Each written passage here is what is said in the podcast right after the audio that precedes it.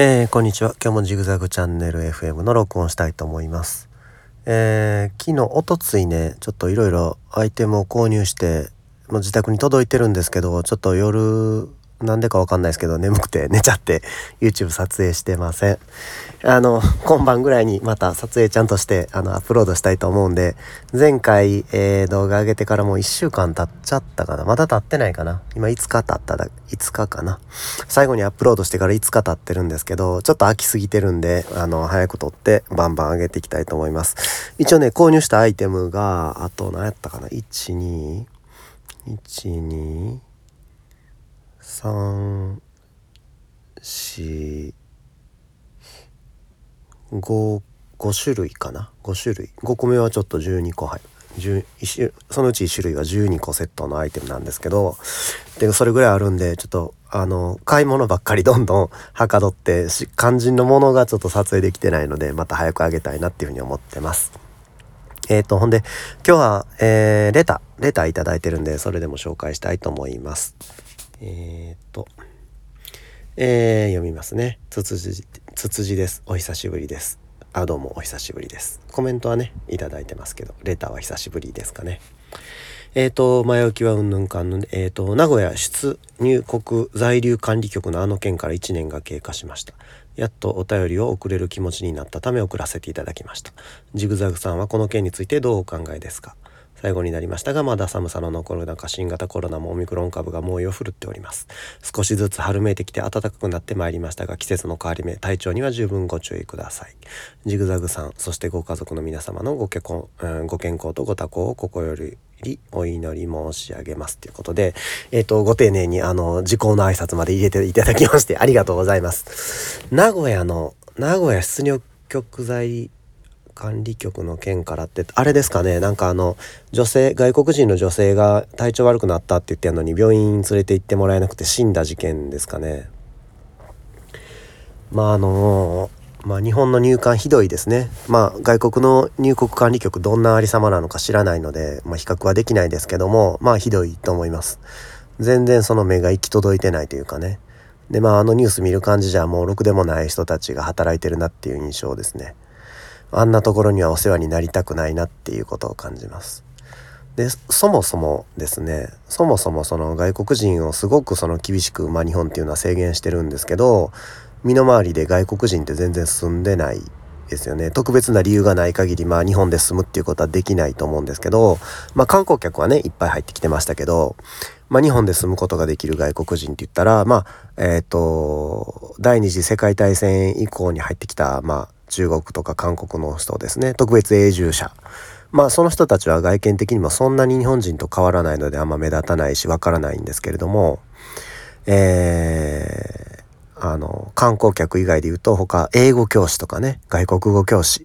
これはまあ時々いてますよね。あるいは外資系企業。これもいてますね。あるいはあの IT 企業とかであの楽天とかさなんか僕,、まあ、僕住んでる地域はそういう IT 企業近くにないんで見かけないですけれども、まあ、Google の日本法人であるとかねメルカリとかさソフトバンクとかさああいうところで働いてる人、まあ、結構外国人多いんでそういう人たち入ってくるっていうのそれもありますよね。他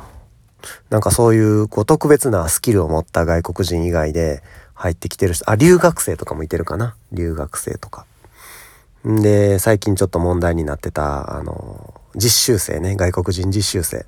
という名ばかりの、まあ単純労働をする外国人。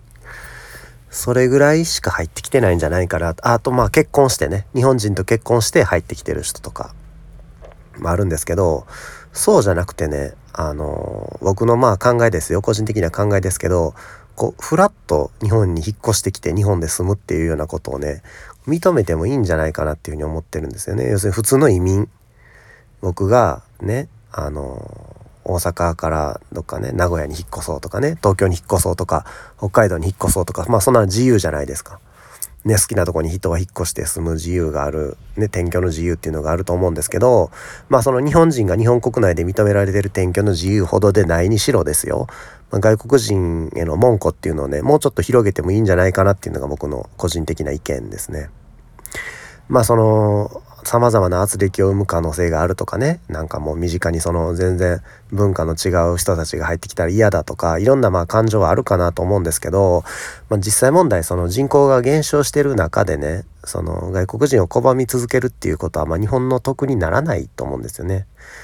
たとえまあその身近の治安が悪くなったとしてもね僕は外国人を受け入れるべきだっていうふうに考えています。どうして嫌だと思うんですかね皆さんは。逆にこの今このレターくれてるつつじさんはどう考えてるんでしょうか僕の意見聞きたいって言ってますけれどもあのもう入管とかもねもっと緩くしてあの単純労働あアメリカとかさあのまあ違法移民とは言いつつもですよあの強制送還まではしないですよね。あのあるいは違法移民から生まれた子供っていうのはアメリカ国籍を習得できる取得できるっていう風になってると思うんですけど生まれながらにして。日本はそうじゃないですよね。あのかなり厳しく他の国に比べてかなり厳しいと思うんですけどどうやってたかな？確かね以前ニュースで見たのはあの違法に日本に入国して子供を産んで子供中学生ぐらいになってるっていう家庭の話ですけどまあ両親は問答無用で強制送還で子供はま人道的見地によって、まあ、日本国内にの残留が認められたけれどもあの国籍とかは取得できないっていうふうに確か以前ニュースで聞いたことがありますね。まあ非常に厳しいしあの合理的ではないっていうふうに思ってます。僕はもう何回も同じこと言いますけれどももうもっと外国人を入れていいと思ってます。それはまああのその方がねあのたくさんのこの消費者が増える消費者が増えるっていうこともプラスですしね労働者が増えるっていうこともプラスですよ。それによってその日本人が競争相手が増えて仕事が奪われるとかねそういう考え方もあるとは思うんですけれども、ね、それに負けないように自分でしっかり勉強してねスキルを高めればいいだけの話なんでねあのどんどん外国人入ってきたらいいなっていうふうに思ってます。えー、他皆さんあの、聞きたいこととか、まあ、あんまりね、あんまりこの、複雑なこととかね、僕、まあ、そのニュースのコメンテーターじゃないんで、うん、コメントできかねるようなこともありますけれども、まあ、あの、面白い話題だったら返事したいなっていうふうに思うので、よかったらぜひお願いします。こういうレターも歓迎です。えー、これでちょっとまあ、回答になったかどうかわからないですけれども、あの、まあ、事件ね、あの、女性が亡くなったっていうあの事件についてはね、それはもう完全に裁判の結果をね僕は待つべきだと思ってます。もう有罪でも無罪でもなどういうふうにまだ刑事罰ねその下ってないと思うんですけど有罪なのか無罪なのかっていうのはまあ司法が決めることなのでね。でその僕たちが手に入れることができる情報っていうのは非常にこう限られてるのでね。ニュースっていうのはこう全てを平等に伝えてくれてたらいいですけれども限られた情報しかま伝わってこないので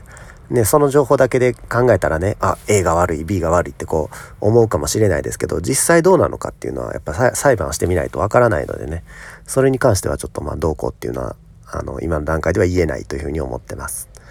えー、まあ真実が解明される、あるいは、あの真実が解明されて、さらに、その、待遇が良くなるっていうかね、入国管理局の、そうなることを望んでいます。じゃあまあ今日はこんなとこで。